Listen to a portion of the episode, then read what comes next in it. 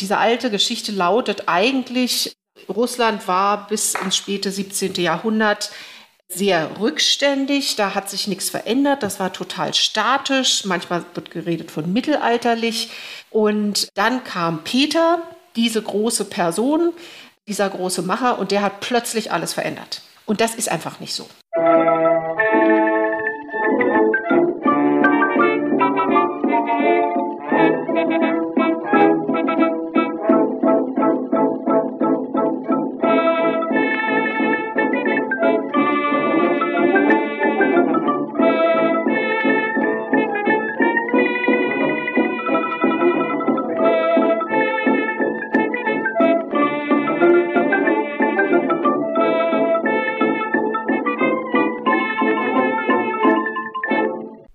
In dieser Folge von Geschichte Europas schauen wir auf Zar Peter I., genannt den Großen, von Russland. Die Osteuropa-Historikerin Prof. Dr. Martina Winkler von der Uni Kiel schreibt nämlich gerade an einer neuen Biografie dieses Herrschers und arbeitet mit mir so einige Legenden über ihn auf. Dabei darf natürlich auch nicht die Einbindung Peters in die Propaganda Putins im Zusammenhang mit dem russischen Angriffskrieg auf die Ukraine fehlen.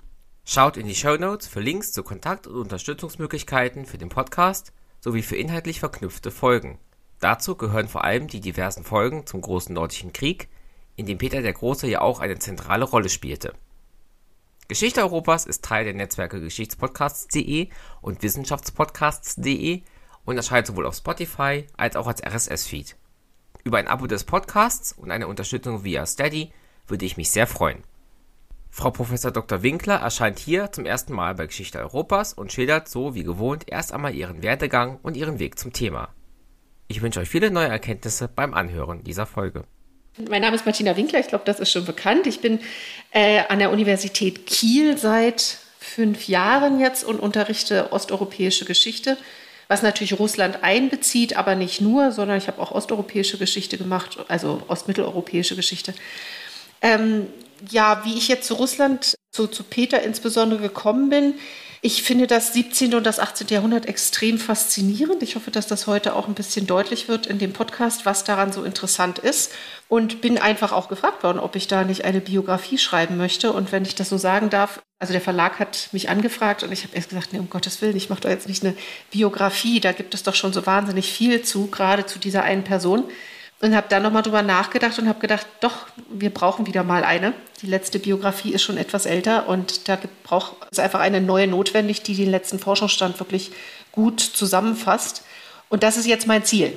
Was hat sich denn da so radikal verändert, dass es notwendig ist, eine neue Biografie zu haben? Es ist jetzt nicht die eine Sache, die sich radikal verändert hat. Es gibt einfach also der, der Stand ist, vielleicht kann man es erstmal so ein bisschen auf der formalen Ebene so beschreiben, dass in den letzten, ich würde sagen, 20, 25 Jahren sehr, sehr viele Detailforschungen erschienen sind, also einzelne Aufsätze oder Monographien, wo sich Historiker und Historikerinnen mit Details, wenn man so will, befasst, befasst haben. Also mit, mit der Diplomatie, mit der Armee, mit dem Bildungswesen, all diesen Dingen.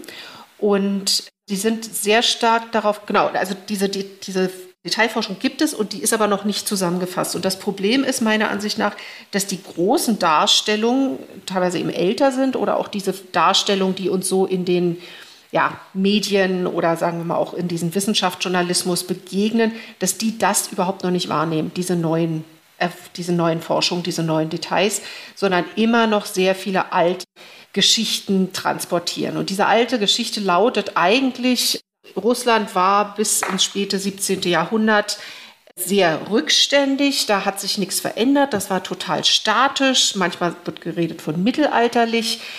Und dann kam Peter, diese große Person, dieser große Macher, und der hat plötzlich alles verändert. Und das ist einfach nicht so.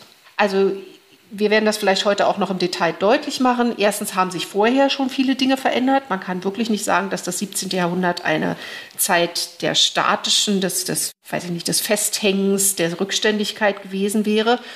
Erst einmal das. Peter hat vieles verändert, das ist ganz klar, aber es ist nicht so, dass er jetzt plötzlich aus dem Stand die Revolution da betrieben hätte. Das ist der eine Punkt. Und der zweite wichtige Punkt ist, dass die Person Peters häufig offensichtlich sehr über, überzogen, überschätzt wurde. Sondern dass viele, viele der Veränderungen, die es in seiner Regierungszeit fraglos gab, ähm, nicht unbedingt jetzt auf seine eigene Initiative hinausliefen oder nicht, nicht darauf zurückgingen, sondern dass es sehr viele andere Akteure gab und dass die jetzt stärker in den Blick genommen werden. Ich glaube, das sind so die beiden Dinge, wenn man es jetzt sehr kurz zusammenfassen möchte, die, die sich jetzt in der Forschung ebenso ergeben haben und die, glaube ich, in einer großen Darstellung aufgenommen werden müssen, was natürlich schwierig ist. Also ich versuche jetzt eine Biografie zu schreiben, wo ich den Helden oder die Hauptperson so ein bisschen runter ziehe, also ihr nicht mehr diese große Bedeutung einräume, die sie bisher immer hatte. Das ist ein bisschen Widerspruch in sich, aber ich glaube, es ist eine ganz interessante Herausforderung. Es geht ja jetzt um Zar Peter den Großen und sowohl über den Zar als auch über den Großen müssen wir uns unterhalten. Fangen wir doch mal vorne an, als er einfach nur Peter war. Was ist wichtig zu seiner Kindheit? Peter wurde geboren 1672. Äh, er war das 14. Kind seines Vaters, aber das erste Kind seiner Mutter. Seine Mutter war äh, die zweite Ehefrau des Zaren Alexei Michailowitsch. Und als ähm, Alexei Michailowitschs erste Frau gestorben war, blieben einige Töchter übrig und zwei Söhne. Und diese zwei Söhne waren aber beide kränklich. Das war bei, bei beiden nicht ganz klar, ob die jemals auf den Thron kommen würden. Und deswegen spielte natürlich die Geburt eines Sohnes eine ganz große Rolle. So, und das war also sozusagen die Ausgangsposition von Peter. Dennoch war das alles nicht so ganz klar. Also wenn man sich die, die Quellen anschaut, dann hat man eigentlich nicht den Eindruck, dass hier von Anfang an jetzt der Thronfolger gefeiert wurde oder dass er irgendwie ganz besonders hervorgehoben wurde oder so ähnliches. Er bekam eine für die Zeit recht gute Ausbildung gemeinsam mit seinen Brüdern. Also die hatten Hauslehrer, das waren natürlich keine Schulen oder so, sondern die hatten Hauslehrer. Sie lernten auch Fremdsprachen, da ist manchmal nicht ganz klar, was sie konnten. Also sein Bruder Fjodor konnte offensichtlich Polnisch und auch Latein, das ist jetzt bei Peter nicht so ganz klar. Ähm, aber es gab auf jeden Fall das Konzept des Lernens, der Ausbildung und er verbrachte seine Kindheit eben schon in einer Zeit, in der sich einiges änderte. Also sein Vater beispielsweise und äh, vor allem auch seine Mutter dann haben beispielsweise die ersten Theateraufführungen in Moskau initiiert. Es wurde sehr, hat sich sehr viel verändert im sozialen und politischen System. Die Architektur änderte sich. Also wir haben es schon zu tun mit einer sicherlich nicht revolutionären Zeit, aber eines, einer Zeit des Wandels. Der ganze, die ganze Barockkultur kam aus Westeuropa über Polen, über die Ukraine nach Moskau. Also auch auf der Ebene hat sich sehr viel geändert in Sachen Literatur, Malerei und ähnlichen Dingen. Das, glaube ich, kann man so sagen, das müsste ihn als Kind geprägt haben. Sein Vater stirbt ja jetzt wenige Jahre nach seiner Geburt und sein Halbbruder wird Zar. Ist das eine Zeit, in der diese Thronübergänge ja geregelt und einfach sind oder ist das auch immer etwas, was mit Unruhen und Schwierigkeiten verbunden ist? Also ich glaube, man muss sagen, dass es immer mit Unruhen oder mit, mit, sagen wir, mit Befürchtungen verbunden ist. Also so ein Thronübergang ist grundsätzlich gefährlich für jegliche Monarchie, für jegliches Reich. Ähm, und in Russland ist das eigentlich oder kann man glaube ich sagen, ist es noch stärker als vielleicht in anderen Ländern dieser Zeit so. Wir haben, man muss bedenken, dass die Dynastie, zu der Peter gehörte, also diese Romanov, die sind überhaupt noch nicht so wahnsinnig lange an der Macht. Das ist erst seit 1613. Also wir haben Anfang des 17. Oder 17. Jahrhundert beginnt mit der sogenannten Zeit der Wirren. Da ist wirklich großes Chaos, innenpolitisch, außenpolitisch. Das ist, da ist das ganze Reich schwerst gefährdet. Und dann 1613 gibt es die Wahl des ersten Romanov und ähm, Michael Romanov, das ist der erste, der eben zu dieser Dynastie gehört. Und da versucht man dann oder dann beginnt man so eine Art Stabilität zu schaffen. Aber diese Stabilität gibt es noch nicht so wahnsinnig lange. Ich glaube, das muss man einfach wirklich im Blick haben, wenn man über diese Zeit spricht. So. Dann Alexei Michailowitsch, äh, Peters Vater kam relativ unproblematisch an die Macht. Dann ist es aber so, das hatte ich ja vorhin schon kurz erwähnt, dass die beiden Halbbrüder von Peter, also Fjodor und Ivan, beide kränklich waren. Also es war nicht ganz klar, wie das mit denen ausgehen würde. Und davon abgesehen muss man sagen, dass die Nachfolge, die Thronfolge nicht fest geregelt ist. Das ist auch etwas, was erst jetzt eigentlich forscht wurde. Also lange Zeit ging man immer davon aus, die hatten eine ganz klare Thronfolge, es war völlig klar, immer der älteste Sohn. Und dann erst Peter hätte das geändert, da kommen wir vielleicht später auch nochmal drauf, mit einem neuen Gesetz, als er sagt, nein, der Vater entscheidet, wer der Nachfolger wird. Das ist nicht ganz richtig, dass das mit Peter so völlig neu war, sondern vorher gab es nicht die eine Regel für die Nachfolge, sondern man kann sagen, es gab so Schichten oder einzelne Elemente von Legitimität in der Nachfolge. Also natürlich ob jemand der älteste Sohn war, ja oder nein, das spielte selbstverständlich eine große Rolle, das ist ganz klar. Sehr wichtig war aber auch die Frage, ob der Vater diesen Sohn dann bestimmt hat zum Nachfolger. Das machte er teilweise explizit, aber auch indem er den, den Sohn meistens so ab dem 13., 14. Lebensjahr begann, so in die wir, Regierungsgeschäfte einzuführen, ihn zum Beispiel auch mitgenommen hat zu wichtigen Zeremonien oder so, also sozusagen der Öffentlichkeit vorgestellt hat. Das wäre so ein weiteres Element gewesen. Und dann auch eine Form der Wahl. Das kann man sich jetzt natürlich nicht als demokratische Wahl, wie wir sie kennen oder wie wir sie gerne haben, äh, vorstellen, das ist ganz klar. Aber dennoch Konzepte von Mitbestimmung, wo die sogenannte Landesversammlung zusammenkam und wo dann eben ein neuer Herrscher akklamiert wurde. Also all diese Elemente spielen eine große Rolle, die zusammenkommen. Es gibt keine ganz klare Regel für die Nachfolge und entsprechend war es dann eben auch besonders schwierig und stand teilweise auch zur Debatte. Bei Fjodor hat das noch ziemlich gut funktioniert. Später, darauf werden wir dann kommen, 1682, äh, als dann Peter an, nicht an die Macht kommt, eben aber doch Zar wird, ähm, da wird das dann schwieriger. Ne? Also deswegen, man muss das wirklich als, als eine hochproblematische Situation betrachten. Sie hatten es gerade schon angedeutet, diese Situation wird bald wieder hochproblematisch, weil Fjodor stirbt auch früh 1682 im Alter von 20 Jahren. Mhm. Wie kam er zu Tode und was passiert dann weiter mit Peter und dem, ja, dem Thron in, in Moskau? Also Fjodor starb sehr jung. Das war jetzt auch keine so dramatisch große Überraschung, weil er eben sehr schwächlich war. Also er war immer wieder krank und es gab auch vorher schon Befürchtungen, dass er sterben könnte. Und dann, dann ging es, dann ist er wieder krank geworden, dann ging es relativ schnell. Das war also jetzt nicht so überraschend. Die waren schon halbwegs vorbereitet darauf. Dennoch war es natürlich sehr früh. Er hatte keinen Nachfolger hinterlassen. Also er hatte gerade zum zweiten Mal geheiratet, ähm, zwei Monate vor seinem Tod. Und äh, seine Frau war nicht schwanger, aber selbst wenn sie es gewesen wäre, hätte man das in dem Stadium auch noch gar nicht feststellen können. Das heißt, man brauchte jetzt einen neuen Zaren. Und da wurde gewählt, dann haben, also hat die, die, haben die Familie und der Hof und insbesondere der Patriarch haben dann erst einmal bestimmt, dass Peter Zar werden sollte, obwohl er der jüngere Bruder war. Es gab eben, wie gesagt, noch diesen Halbbruder Ivan, der war älter als, als Peter aus der ersten Ehe und der war aber krank. Der hatte offensichtlich auch Behinderung. Man weiß nicht so ganz genau, was das war, aber hatte offenbar Probleme zu sprechen, auch wohl eine starke Sehbehinderung.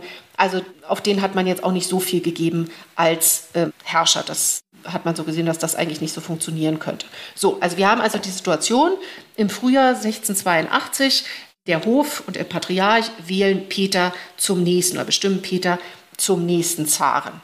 Die haben jetzt aber die Rechnung ohne die Strelitzen gemacht. Die Strelitzen waren so eine Art Palastwache, kann man sagen, also eine Gruppe, so eine Art Elite, Elite-Regiment der Armee. Und die kommen jetzt ins Spiel. Und das ist ein bisschen kompliziert zu erklären, weil wenn man jetzt, so wie ich das jetzt gerade geschildert habe, wirkt das ja so, als würden die einfach nur gegen diese Wahl angehen. Das stimmt, aber stimmt eben auch nicht, weil sie eben vorher schon größere Probleme hatten. Die waren, wurden schlecht bezahlt, die haben so einen deutlichen sozialen Abstieg erlebt, diese Strelitzen. Es gab aktuelle, sehr harte Konflikte mit ihren, mit ihren Anführern, die sie teilweise ausgenutzt haben die sie Körperstrafen unterzogen haben, äh, die ihnen den Sold nicht ausgezahlt haben. Also solche eher, sagen wir mal, praktischen Probleme. So, daraufhin kam es zu einem Aufstand der Strelitzen und im Zusammenhang mit diesem Aufstand gab es Gerüchte. Und in den Gerüchten wurde gesagt, dass der Patriarch, der Hof, vor allem die Bojaren und die Bojaren, also der höchste Adel bei Hof, das war, waren eigentlich so die Feinde dieser Strelitzen. Und jetzt gab es eben dieses Gerücht, dass die Bojaren den Iwan und möglicherweise die ganze Zarenfamilie töten wollten. Und daraufhin sind die Strelitzen dann, haben sich jetzt nicht mehr nur gegen ihre, oder nicht nur ihre konkreten Petitionen sozusagen gemacht, also gesagt, wir wollen unseren vollen Sold und so weiter, sondern haben gesagt, hier ist grundsätzlich was hier läuft grundsätzlich was schief. Die Zarenfamilie ist in Gefahr, das, das Reich ist in Gefahr, die gesamte Ordnung ist in Gefahr.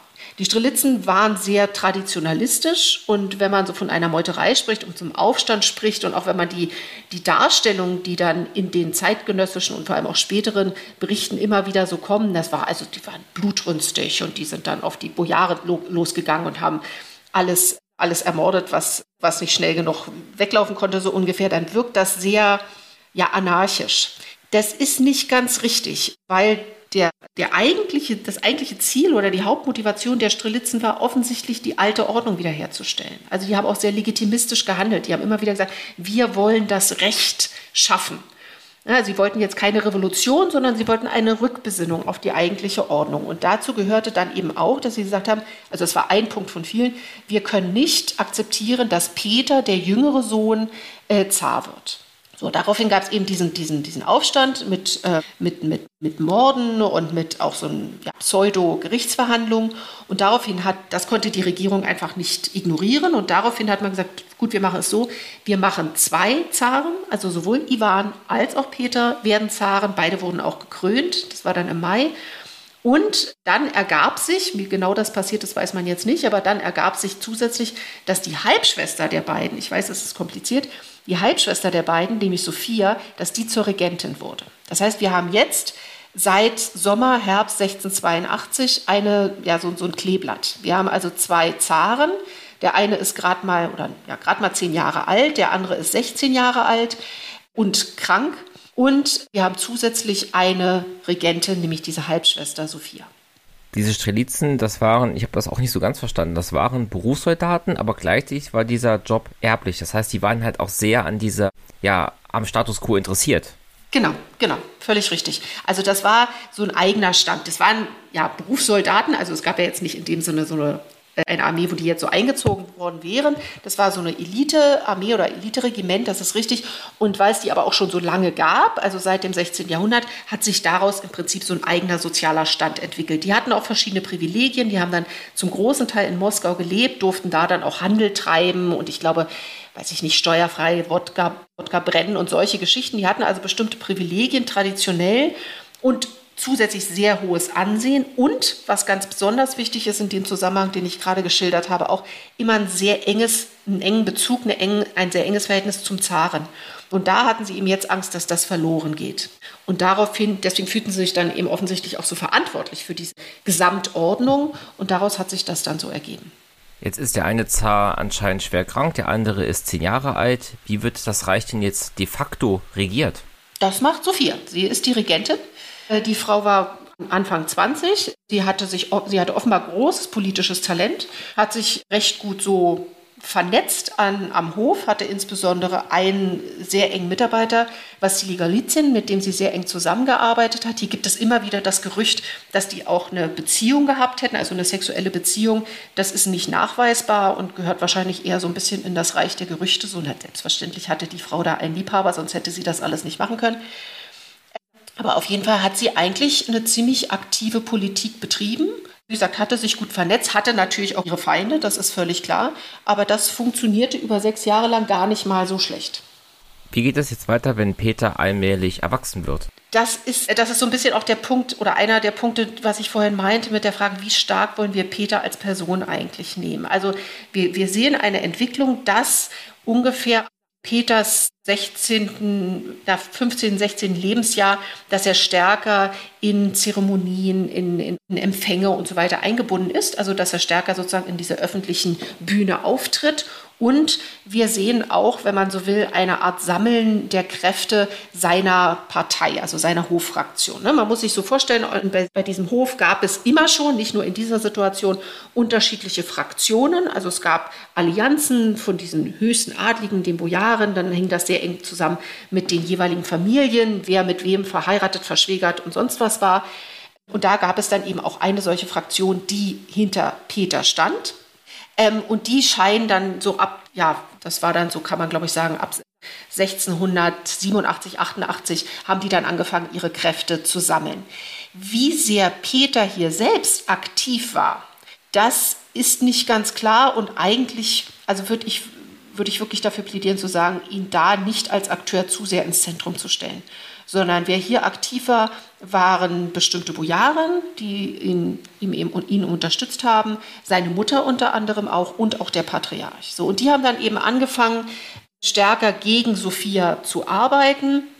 Gleichzeitig hat, und wie sagt Peter, so ein bisschen mehr auch in diese öffentliche Bühne zu bringen. Gleichzeitig hat Sophia begonnen, die ja als Regentin angefangen hat und keinen richtigen Titel hatte, wenn man so will, also nur den Titel, mit dem sie geboren war, die war halt Großfürstin, das ist klar, hat dann angefangen, sich oder zu, sich zu bemühen, aus diesem Regentenstatus, der ja nur so ein Vertreterstatus ist, heraufzuarbeiten zu einem echten Herrscherstatus. Also sie hat beispielsweise ähm, Münzen prägen lassen, auf denen sie mit einer Krone abgebildet ist. Also das wäre ja so ein Zeichen einer Krönung. Ne? Das, was, sie ist niemals gekrönt worden. Also sie hat versucht, ihre Situation zu verändern und gleichzeitig hat die Fraktion um Peter versucht, Peters Position zu verbessern. Und das lief dann so über eine Weile hin und her mit so verschiedenen Auf und Abs. Und ein ganz wichtiger Punkt, den man dann als Entscheidung, noch nicht als Entscheidung, aber als großen Meilenstein hin zu einer Entscheidung sehen kann, waren die beiden Feldzüge auf die Krim. Also Sophia hat, äh, hat Feldzüge gegen die Krim-Tataren organisiert und die sind grandios gescheitert. Und dieses Scheitern eines sehr groß aufgezogenen Feldzuges oder zweier Feldzüge sogar hintereinander, nachdem der erste dann eben gescheitert war, das war, das war schon eine ziemliche Niederlage für sie natürlich auch innenpolitisch und hat ihre Situation deutlich geschwächt. So, und aus dieser Situation dann kommt dann so, so eine Art Showdown, wenn man so will, nämlich 1689. Und ab dem Moment wird dann, oder dann geht, wird Sophia tatsächlich, als, muss als Regentin zurücktreten und dann kann man sagen, dass Peter dann an der Macht ist. Während er ist eben schon seit 1682 tatsächlich Zar, aber an der Macht ist er überhaupt nicht, er ist kein Herrscher. Das beginnt praktisch wirklich erst 1689. Wenn er jetzt an der Macht ist, können wir jetzt anfangen, ihn als handelndes Subjekt zu verstehen? Ja, ich denke, das kann man schon. Und wie gesagt, das ist vorher auch nicht so ganz einfach immer zu sagen, ab wann ja, ab wann nein. Aber das kann man jetzt dann, glaube ich, deutlicher machen. Er fängt dann an, sich stärker natürlich für Dinge zu interessieren. In den 90er Jahren ist das dann so diese, sind das die, ist das die Zeit seiner frühen Herrschaft. Da werden wir sicher gleich auch noch drauf eingehen. Dennoch würde ich sagen, auch wenn er natürlich Akteur war und wenn der wahnsinnig viel verändert hat, das ist völlig klar, sehr viel initiiert hat. Er war nicht der einzige Akteur. Das muss man wirklich sagen. Also er hatte sehr viele Unterstützer. Er hatte, seine Macht war auch nie so, so unangefochten, wie man sich das manchmal so vorstellt. Also diese Vorstellung von dem eigentlich, von dem, von der Einzelperson Peter, die alles verändert hat, auf eigene Initiative hin, aus eigenem Interesse auch. Also diese Persönlichkeit wird auch immer sehr, sehr stark gemacht. Der wollte das alles lernen, der war so interessiert an allem und so. Das scheint mir in vieler Hinsicht sehr übertrieben und ich glaube, da müssen wir einfach vorsichtig sein. Gibt es trotzdem jetzt in dieser frühen Herrschaftsphase Politiken, die wir auf ihn oder zumindest stark auf seine Tätigkeit zurückführen können?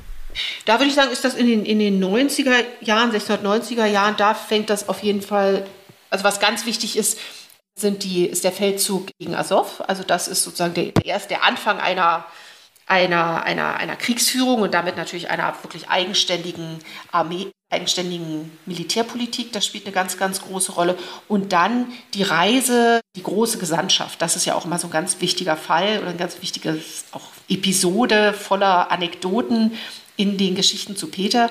Also er ist eben gereist nach Westeuropa, er hat die Niederlande besucht und, und England, das waren so die Hauptstationen, hat dort sehr viele Personen kennengelernt, hat aber vor allem auch sehr viel die Infrastruktur kennengelernt, hat sich die Kultur angeschaut, war beispielsweise in Amsterdam im Botanischen Garten, in Leiden, Entschuldigung, Amsterdam war später, in Leiden im Botanischen Garten, hat darüber sehr viel gelernt. Äh, das klingt jetzt vielleicht ein bisschen albern, ist aber tatsächlich nicht unwichtig.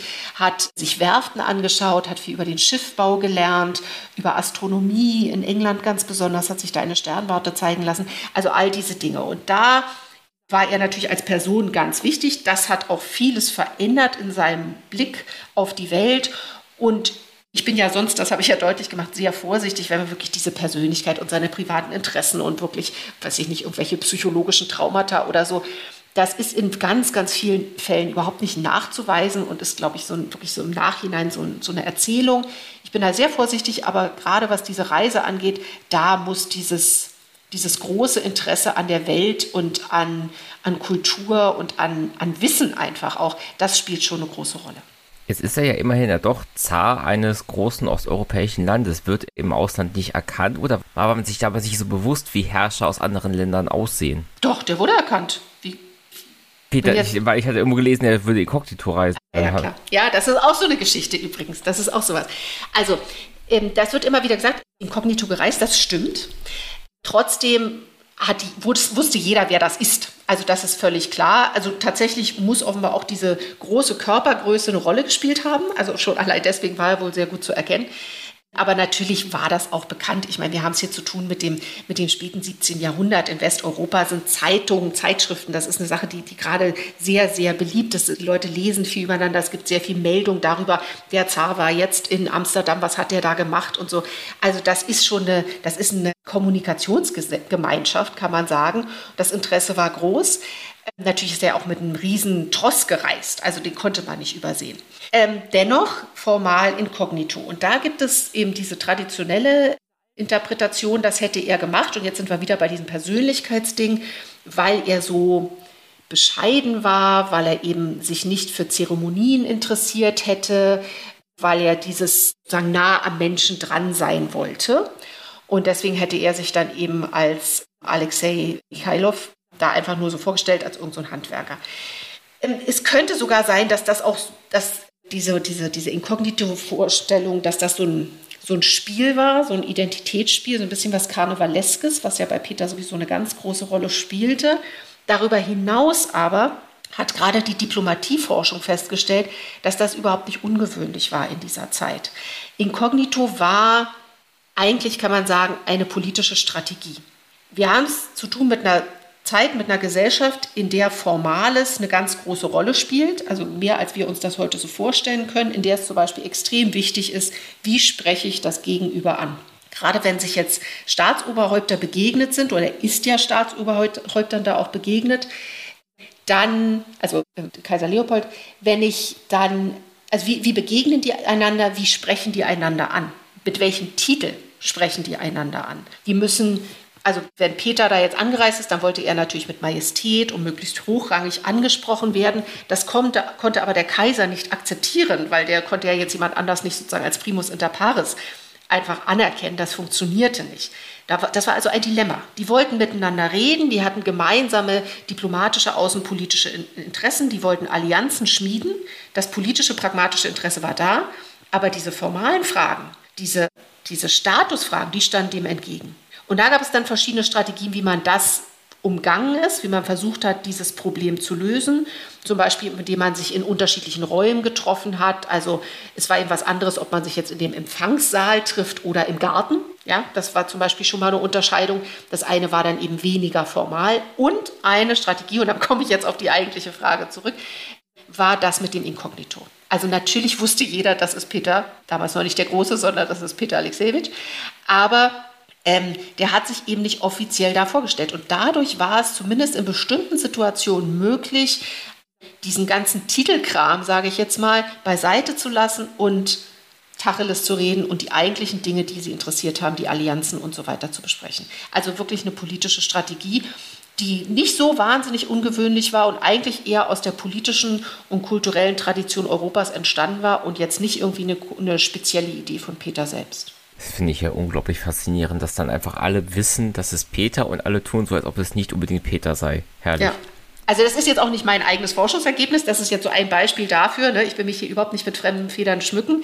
Das haben eben andere Leute so herausgefunden und ich finde sehr, sehr überzeugend belegt.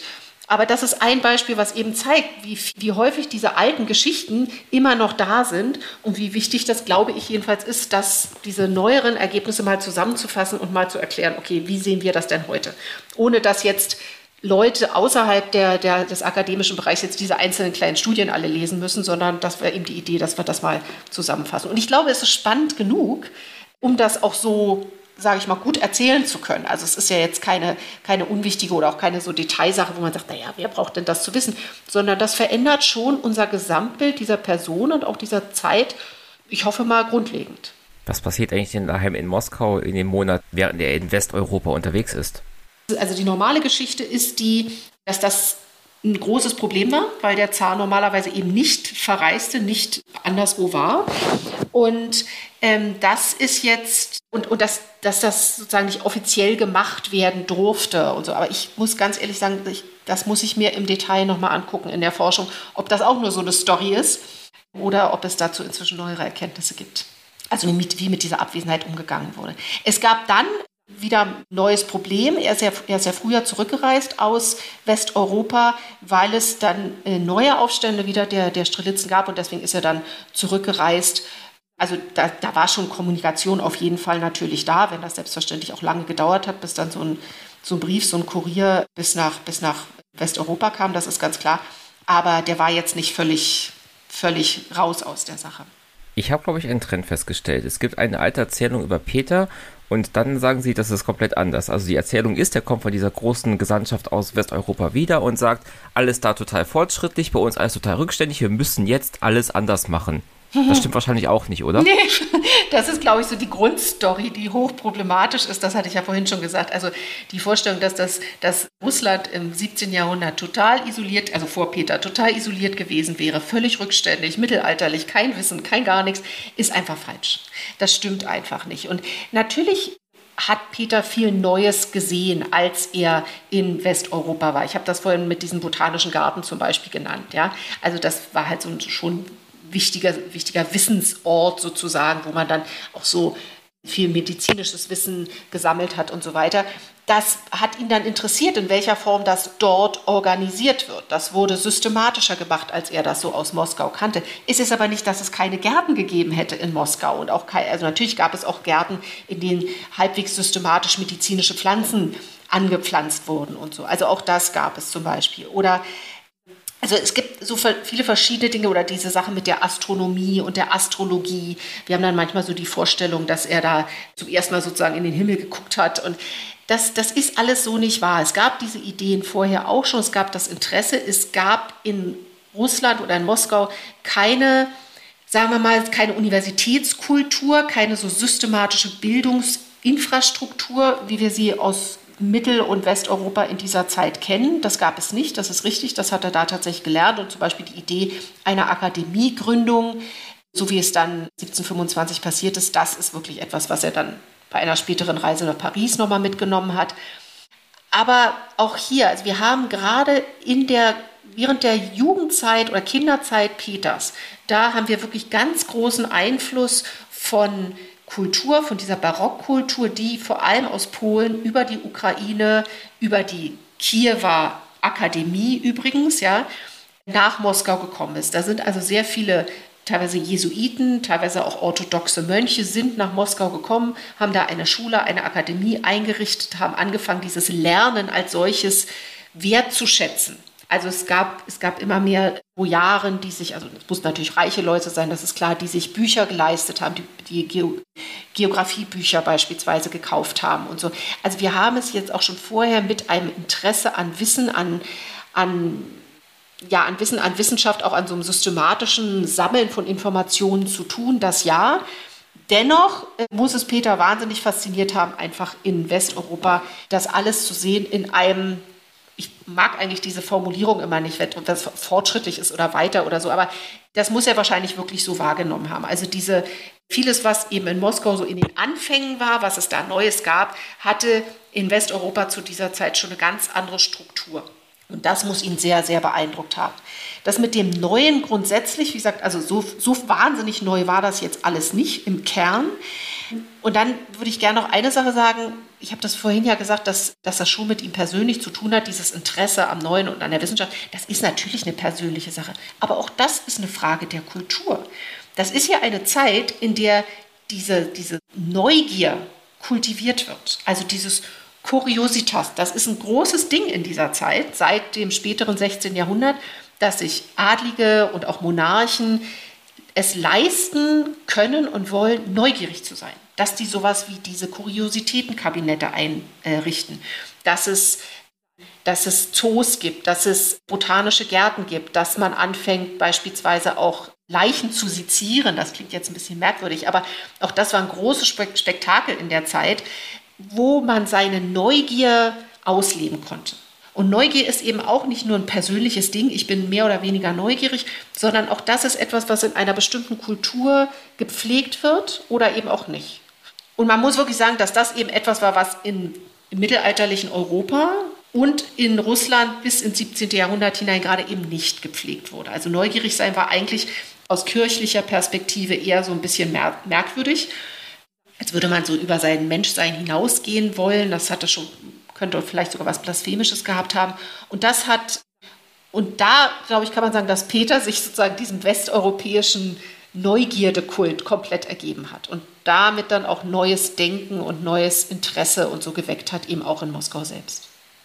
Eine zentrale Rolle in Peters Herrschaft spielt ja auch der große nordische Krieg. Ich habe ein paar andere Folgen, wo wir diesen Krieg hauptsächlich aus der Sicht Schwedens und Karls XII. anschauen. Was sind so die wichtigsten Ereignisse in diesem Krieg aus der Sicht Russlands und Peters? Also es gibt ja diese beiden ähm, drei, drei wichtigste Punkte wahrscheinlich, muss man sagen. Also einmal diese grandiose Niederlage bei Narva 1700, wo es losgeht, und dann den, den Sieg bei Poltava. Und danach haben wir halt die Situation 1721, wo der Krieg dann beendet ist. Peter oder Russland wird zu einer europäischen Macht und Peter macht eine große Machtdemonstration, indem er dann den neuen Titel Imperator annimmt. Also das kann man vielleicht, damit kann man es sehr kurz zusammenfassen.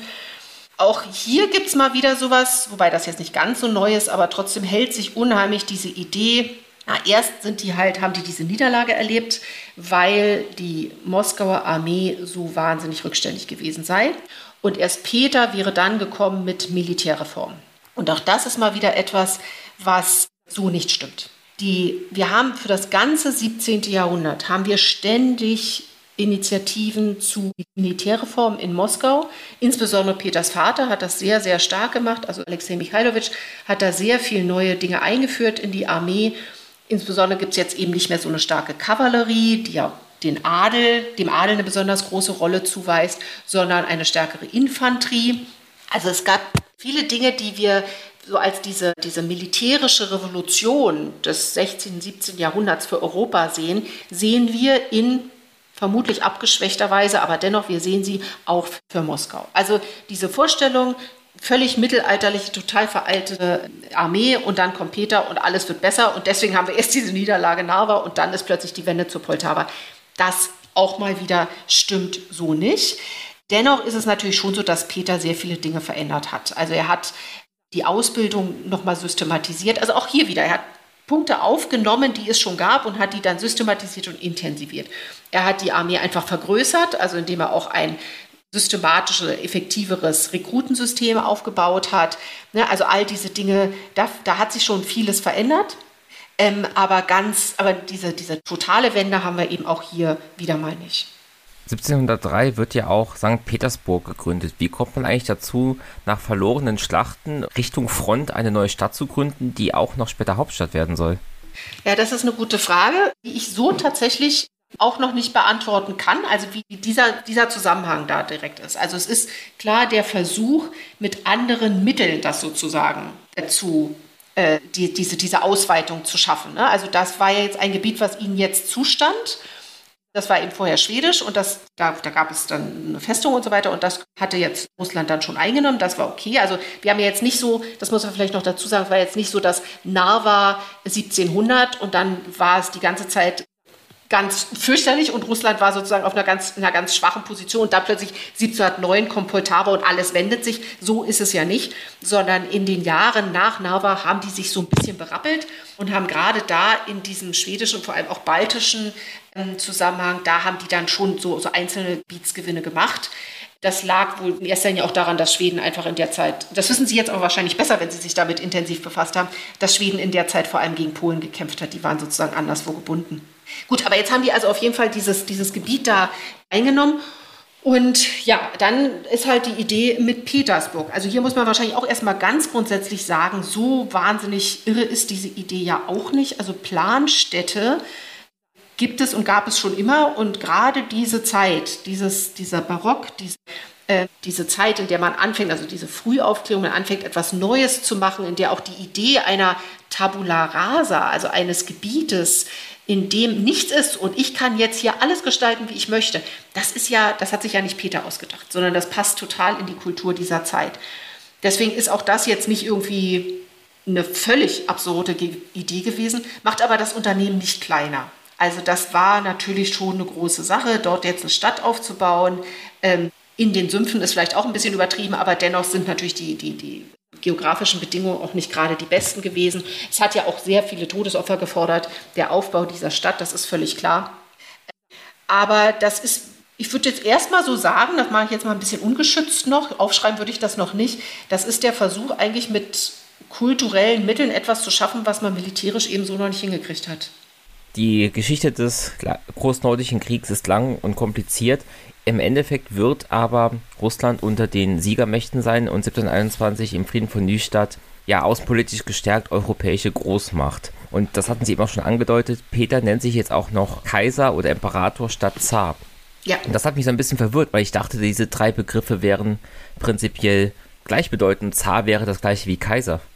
Das ist verwirrend. Das ist auch sehr kompliziert. Man kann das eben nicht so ganz klar übersetzen. Also es gibt immer diese Geschichte, dass der Begriff Zar von Cäsar kommt und damit wäre es das gleiche wie Kaiser. Ähm, dass diese, diese sagen wir, Translatio Imperii Theorie gibt es und die gab es auch schon zu seiner Zeit oder eben auch schon früher. Es gibt aber eben auch eine andere Herkunft des Wortes Zar, nämlich einfach als Übersetzung des tatarischen Wortes Khan. Und ähm, ich glaube, man muss ganz grundsätzlich, das ist nämlich noch eine weitere Sache, die ich bisher überhaupt noch nicht erwähnt habe, man muss sich ganz grundsätzlich ein bisschen lösen von dieser Vorstellung, Peter wäre, oder nee, sagen wir, Moskau wäre total nach Westen orientiert gewesen oder dass wir überhaupt unsere, unsere west-eurozentrische Perspektive ein bisschen auflösen. Also ich hole jetzt noch mal kurz aus, wenn ich darf. Es gibt ja immer diese Rede davon, Moskau war, war so isoliert bis zu Peter. Und er hat halt das Fenster dann geöffnet. Vorher wären die alle total abgeschlossen gewesen. Ich habe vorhin schon ein bisschen gesagt, das stimmt so nicht. Und gerade der Einfluss aus Polen und aus der Ukraine war schon sehr groß, auch, auch vor Peter. Aber das Problem an dem, was ich jetzt hier gerade auch so gesagt habe, ist natürlich das, dass wir auch dann nur von Europa gucken. Als müsste ein Land, nur weil es keine intensiven Kontakte nach Europa, nach Westeuropa hatte, als müsste es isoliert sein. Das ist natürlich totaler Blödsinn. Also wir haben immer wieder wir müssen bedenken, dass sich Moskau in der Zeit im 16. und 17. Jahrhundert extrem weit nach Osten verbreitet hat. Die waren Mitte des 17. Jahrhunderts waren die schon am Pazifik. Ne? Also dieser ganze sibirische Raum wird erobert. Da gibt es natürlich Kontakte und Konflikte mit jeder Menge östlicher Herrschaftsgebiete, also alle möglichen Kanate, dann gibt es natürlich Konflikte mit China und so. Also da, da passiert sehr, sehr viel. Äh, das Osmanische Reich ist ein Dauergegner oder aber auch Dauer, also es gab natürlich auch Kontakte. Wichtig ist auch die Geschichte, dass wir es, ähm, dass ja früher Moskau oder Russland zum mongolischen Reich gehörte. Das ist sowas, was ganz gern so als diese, das ist so das mongolische Joch oder das tatarische Joch, als wäre das alles immer nur ganz fürchterlich und unterdrückend gewesen. Das war sicher auch keine lustige Zeit für viele Menschen. Das will ich damit überhaupt nicht nicht irgendwie verharmlosen. Aber hier ist auch ganz viel an Einfluss gekommen, ganz viel Veränderungen, äh, gerade was das Wirtschaftssystem angeht, das Transportsystem, all diese Dinge, die sind zu, zu großen Teilen sind die aus diesem Moskauer Reich, äh Quatsch, Entschuldigung, mongolischen Reich übernommen worden. Also diese Vorstellung von der Isolation, nur weil der Kontakt nach Westen nicht so stark war, die ist grundsätzlich erstmal falsch. So, und jetzt muss ich zu dem kommen, was ich eigentlich sagen wollte, nämlich, dass ja, äh, dass es immer wieder sehr enge Kontakte, auch Konflikte und Kriege, klar, gab zu den verschiedenen Kanaten. Also die Ausweitung des Imperiums unter Ivan dem Schrecklichen, also Mitte des 16. Jahrhunderts, das begann ja mit der, mit der Eroberung des Kanats von, von Kasan und Astrachan, oder es waren zwei Kanate. So. Und da, das waren Herrschaftsgebiete, die waren durchaus sehr mächtig und dieser Khan, dieser, da wurde dann also der Begriff des Khans war sozusagen gleichwertig mit dem Begriff des Zaren. Also auch hier gibt es eine Verbindung. Ich weiß, ich habe das jetzt, glaube ich, nicht besonders gut erklärt. Es ist aber tatsächlich auch kompliziert. Der Punkt ist der, wir können nicht sagen, dass Zar einfach nur eine Übersetzung oder eine Adaption des, des lateinischen Wortes Cäsar sei, sondern es ist komplizierter. Das ist mehr so eine Art Wortfeld, glaube ich, was eben zu verschiedenen Traditionen Linien schafft. So, und Sie wollten jetzt aber eigentlich wissen, glaube ich, ob der, ähm, ob der danach auch noch Zar hieß, richtig? Weil Sie dachten, die heißen bis 1917 Zar. War das eigentlich Ihre Frage? Also ich wollte wissen, ob der Kaiser nun quasi höher steht als der Zar. Der, der Imperator, sagen wir jetzt mal, was mit dem Kaiser sind wir sonst mit dem westeuropäischen Kaiser, mit dem in Wien kommen wir jetzt sonst durcheinander. Das war nämlich ein weiterer Konflikt. Das ist eine, das ist eine Machtdemonstration. Es ist ein Anspruch darauf zu sagen, wir sind jetzt ein Imperium. Damit ist es ein neuer territorialer Anspruch, also nicht nur auf diese auf diesen, dieses Konzept dieses, dieses Russlands, dieses relativ eng gefassten, sondern halt wirklich, damit sind all die Länder, die vorher in dieser Titelaufzählung dabei waren, die sind sozusagen da gleich mitgedacht. Also ein Imperator herrscht ja per Definition über viele verschiedene Länder. Also insofern ist es mehr Macht. Und es ist der Anspruch auch, Deswegen passt das zu 1721, zu dieser neuen Großmachtstellung in Europa. Und es ist der Anspruch, eben in Europa anders anerkannt zu werden. Also es ist der, der Versuch da, ne, sich eine Position zu schaffen. Deswegen, ob das jetzt höher ist als Zar, weiß ich nicht. Ich würde sagen, es ist anders. Es hat andere Implikationen.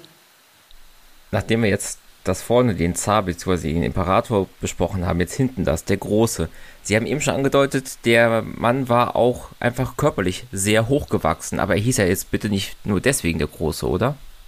Nee, nee, da, nee, das ist schon diese Idee. Also ihm wurde halt 1721, wurde ihm angetragen, er möge doch bitte, der hat sich dann erstmal natürlich wahnsinnig gesträubt, aber er möge doch bitte diese drei neuen Titel annehmen. Also einmal Imperator, dann Vater des Vaterlandes und dann der Große. Also das war einfach ein, ein Titel, ein Ehrentitel, der ihm angetragen wurde.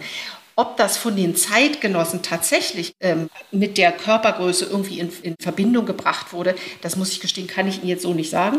Da, soweit bin ich noch nicht mehr beschreiben, um das so im Detail schon zu wissen. Da muss ich einfach noch mal gucken. Aber der Große, er war jetzt auch nicht der Einzige, ne, sondern das ist ja ein klassischer Ehrentitel. Das ist, hat auf jeden Fall diese Tradition. Jetzt ist der Imperator, er ist der Große, aber er wird es nicht mehr lange bleiben. Sein Leben geht allmählich auch schon Richtung Ende. Wie endet die Herrschaft Peters? Der stirbt. Er stirbt Anfang 1725. Das muss wohl irgendwie eine, eine, eine, Blasenentzündung, verschleppte Blasenentzündung oder sowas gewesen sein. Das ist auch sowas, woran man eben sieht, was das für andere Zeiten waren. Ne? Was ganz interessant ist daran, wie es dann weitergeht, ist, er hatte ja, also es gab vorher den großen Konflikt mit seinem, mit seinem Sohn Alexei. Er hatte mehrere Kinder, aber sein ältester Sohn hieß Alexei. Und mit dem gab es einen großen Konflikt. Äh, über längere Jahre. So, eine, so, so ein Höhepunkt war dann 1717, als der Sohn nach Europa, nach Wien geflohen ist. Und Peters Reaktion darauf war dann, ihn zu enterben und zu sagen, wir machen eine neue Thronfolgeregelung. Und da hieß es dann, oder da hat er dann festgelegt, dass ab jetzt es keine Vorgaben mehr geben sollte, sondern dass der Zar, der ja zu der Zeit noch Zar, also der Herrscher, dass er selbstständig entscheiden sollte, wer denn sein Nachfolger sein würde. Und ähm, das Interessante ist jetzt, dass er das aber in seinem Fall nicht gemacht hat. Also dass er sozusagen sich die Möglichkeit eigentlich auch per Gesetz geschaffen hat, zu sagen, ich als Herrscher darf dann meinen Nachfolger festlegen und da hat kein anderer mitzureden, also keine Landesversammlung, kein Patriarch, den es ja zu dieser Zeit sowieso nicht mehr gab und so, sondern das macht der Herrscher jetzt selbst und dann nutzt er das aber gar nicht so. Was er tatsächlich vorher gemacht hat, ist, dass er seine, seine zweite Ehefrau, Katharina, die hat er vorher krönen lassen und sie ist dann tatsächlich eben auch als Katharina die erste, hat sie dann geherrscht, äh, zwei Jahre lang.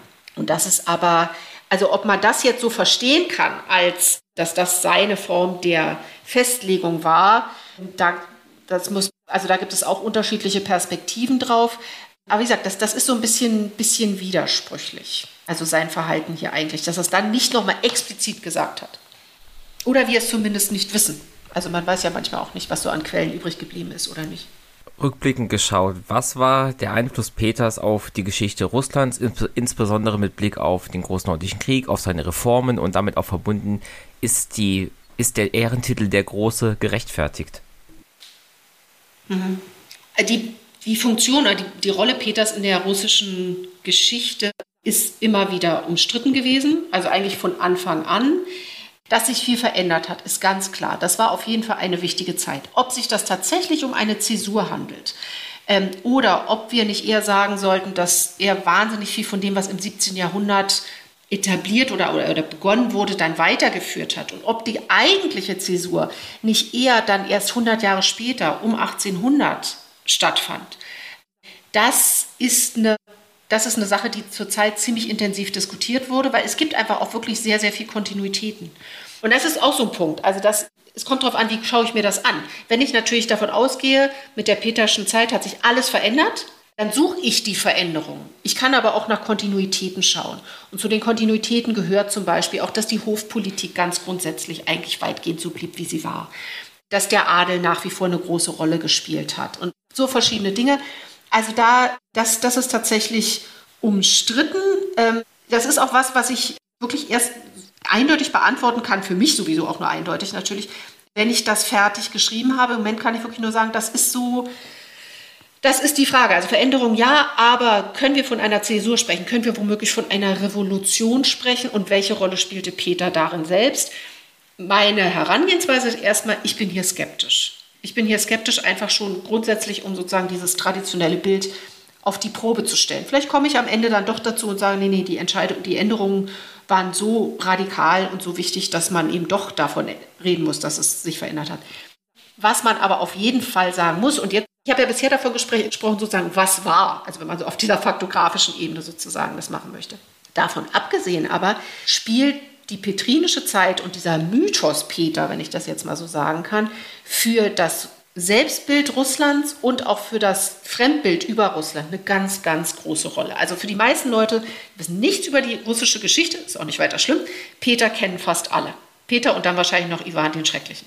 Und dieses Bild von einer Zäsur ist ganz, ganz tief verwurzelt und egal, ob es jetzt berechtigt oder nicht, muss man einfach sagen, dass es auch je nachdem, wie ich diese Zäsur bewerte, das spielt eine große Rolle darüber, dazu, wie zu Russland oder wie man zu Russland steht. Da gab es gerade im 19. Jahrhundert, das war ganz, ganz wichtig, eine riesen Debatte darüber. Man ging also fest davon aus, natürlich, mit Peter hat sich alles verändert. Das war gut, das war das einzig Richtige. Russland ist damit rausgekommen aus diesem mittelalterlichen Rückständigen und so weiter und ist eben Teil des Westens geworden. Das ist der Weg, den wir gehen müssen.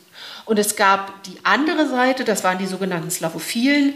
Und die haben gesagt, natürlich war es eine Zäsur, aber es war ein großer Fehler und eigentlich müssen wir zurück zu der wahren russischen Tradition. Da sind dann so Elemente von russischer Seele und all sowas drin.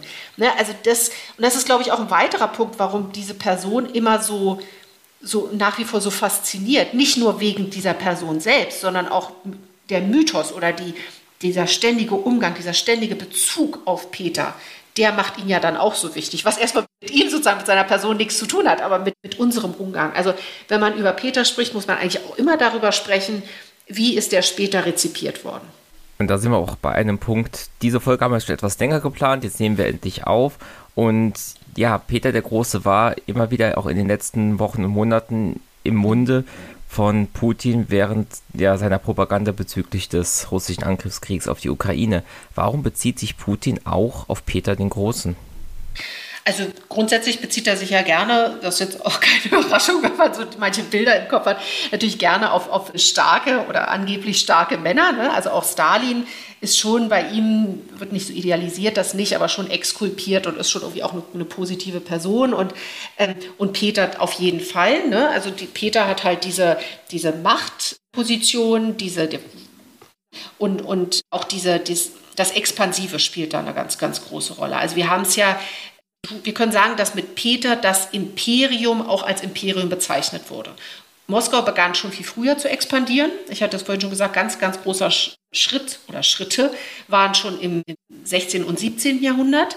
Äh, aber mit Peter dann wurde es explizit als Imperium bezeichnet. Ne? Also wirklich dieses, diese imperiale Tradition, die Putin ja heute wieder sehr stark aufgreift. Er hat sich ja auch kürzlich dann tatsächlich bezogen, das war glaube ich zum zum Geburtstag von Peter, ich glaube, das war der Anlass, hat er sich auch explizit auf den Nordischen Krieg bezogen und hat ihm gesagt, ja, das war unsers. Also diese Vorstellung, eigentlich was da eingenommen wurde, das hatte ihm vorher schon zu Russland gehört oder zu Moskau gehört und das wäre unsers.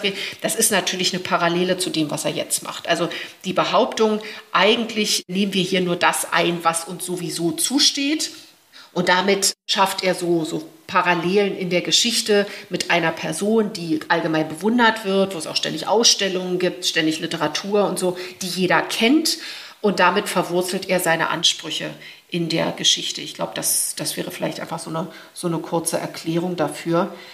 ja, dass er das eben sehr, sehr stark macht. Ich bin wirklich gespannt, was in äh, ja, drei Jahren dann sein wird, wenn, wenn der Todestag ist. Das wird ja dann auch wahrscheinlich ein großes Jubiläum sein, da sehen wir, was dann ist.